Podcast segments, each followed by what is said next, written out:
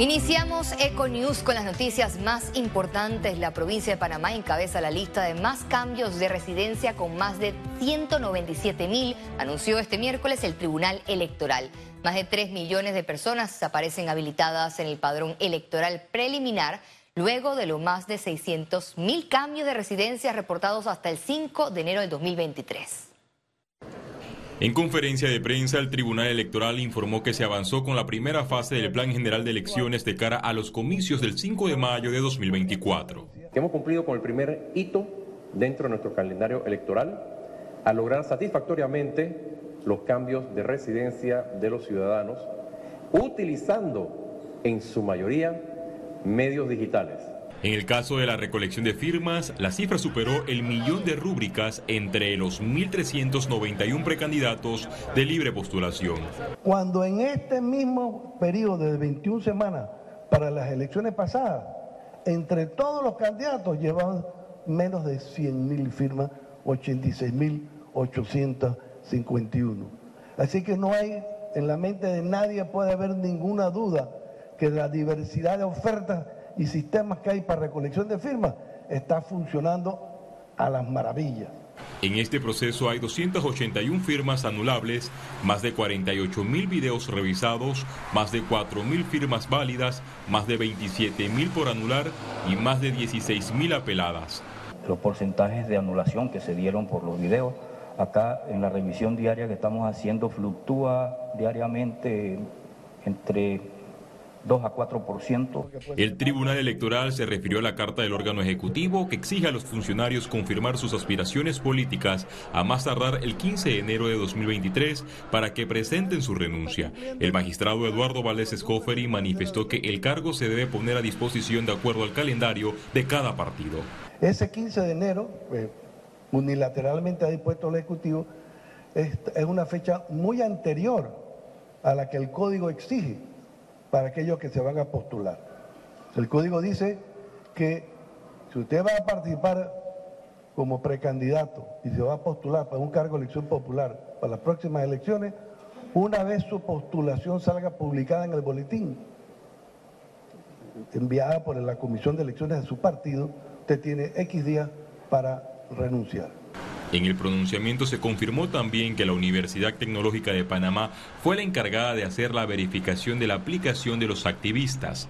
Félix Antonio Chávez, Econius.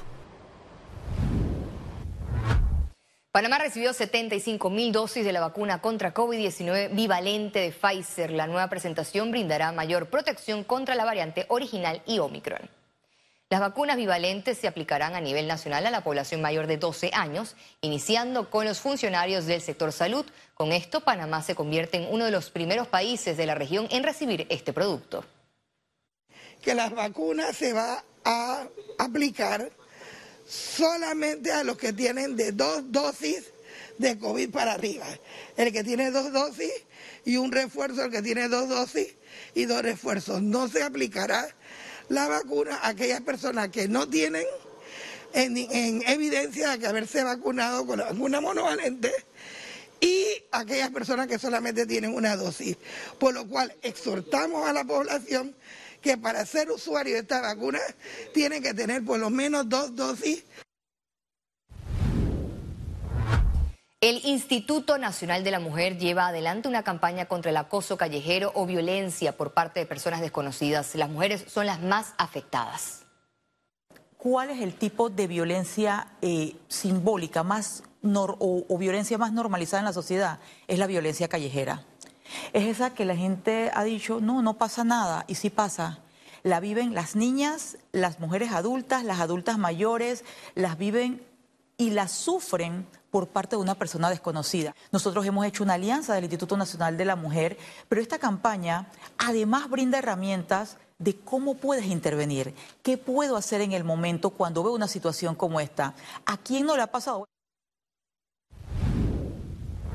La autoridad de aseo ha implementado nuevas estrategias para mejorar el servicio de recolección de basura, así lo informó el secretario general de la institución, Carlos Ábrego y hoy en día el relleno sanitario opera un poco mejor. Sabemos que eh, las deficiencias del servicio han sido grandes y es uno de los retos que también tiene la autoridad este año eh, porque vence el contrato de Urbalia en Cerro Patacón. Nosotros tenemos áreas que se atienden diariamente como eh, el área de Caledonia, el casco antiguo, Amador. Hay otras áreas donde se procura atender dos veces a la semana, tres veces sería lo ideal. Y repito, hay áreas donde sabemos que debemos mejorar la frecuencia. El defensor del pueblo, Eduardo Leblanc, hizo un llamado a las autoridades de las provincias que tienen restricciones vigentes para el ingreso a las playas a modificar los decretos, tal como pasó en Panamá Oeste. Esperamos Colón, aprovecha de mandar un mensaje a Colón hay un retén por ahí de, de Senafrón y posterior de la alcaldía. Esperamos que también eh, Colón eh, eche para atrás estos, estos decretos, los cuales violentan ese derecho a esparcimiento que tenemos al libre tránsito y que reconocemos que, los productos de vidrio en las playas son prohibidos, pero si las personas los transportan no, no, no son, eh, salvo que sean violentados, o sea, prohibidos por la ley. Unas siete bodegas de la zona libre de Colón en el área de France Fields fueron consumidas por el incendio. Empresarios calculan pérdidas millonarias en la provincia. El benemérito cuerpo de bomberos trabajó en labores de extinción por más de 24 horas, aunque aseguraron que las estructuras podrían continuar incendiadas por algunos días. Economía. Analistas señalan que hay incertidumbre en el país tras más de 15 meses de negociación entre el gobierno y Minera Panamá sin acuerdo. Más detalles en la siguiente nota. Minera Panamá informó esta semana que está lista para un acuerdo de beneficio mutuo con el gobierno de Panamá que sea justo y equitativo. Estas declaraciones se dieron en una conferencia telefónica con los inversionistas de la empresa. Esta acción generó molestia al gobierno, el cual se pronunció señalando que algunas de las aseveraciones de la empresa están fuera de la realidad de la situación. Analistas panameños ven con preocupación este escenario que se ha extendido. También criticaron la citación que hizo la Asamblea Nacional a los ministros de Mi Ambiente y Comercio. Es inoportuna el llamado a la, Asamblea en este momento. No estoy diciendo que no hay la responsabilidad de la Asamblea Nacional de llamar a, los funcionarios a rendir cuentas hacia la Asamblea, pero hay que esperar, yo creo, los resultados que se están dando dentro de la negociación y después eh, poder que los ministros expliquen cómo se llegaron a los acuerdos cuando se hayan dado. Hay impactos de índole macroeconómica que son inmediatos porque eh, el desempleo se ve afectado, la región en sí pues deja de crecer y de reportar, ingresos a la Caja de Seguro Social, ingresos a, las municipalidades, en fin, todo va teniendo ese efecto negativo. Pero en el psiquis también de la gente que está viviendo esta zozobra, yo creo que es bastante injusto. El pasado 4 de enero venció el plazo de 10 días hábiles que dio el gobierno a la empresa para entregar un plan de cuidado y mantenimiento de la mina por el cese de operaciones comerciales. El gobierno en algún momento dijo, no, la empresa puede seguir produciendo, pero si tú produces concentrado de cobre y no lo puedes despachar, tienes una capacidad muy limitada de almacenaje. ¿Dónde vas a almacenar el resto de la producción?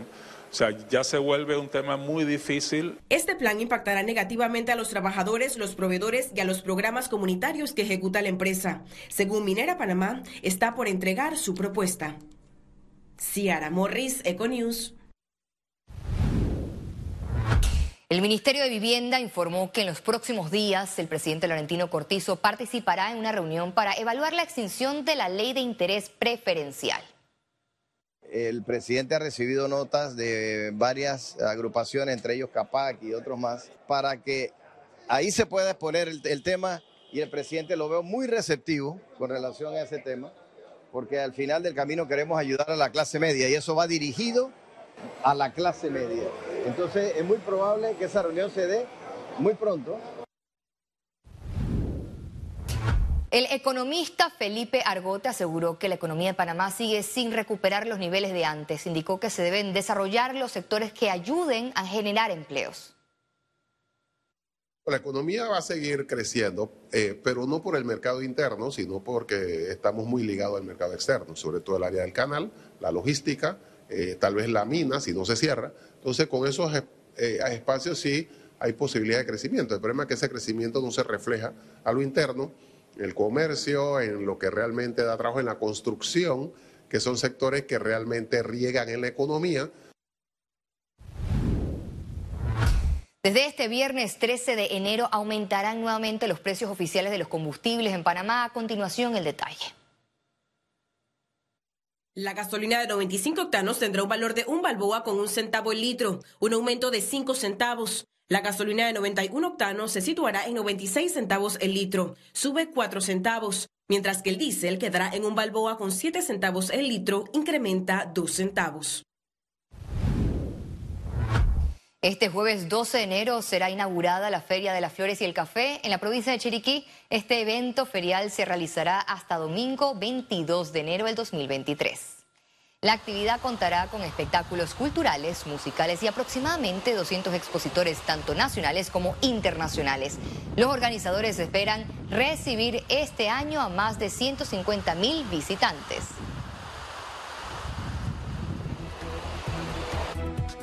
Y al regreso, internacionales.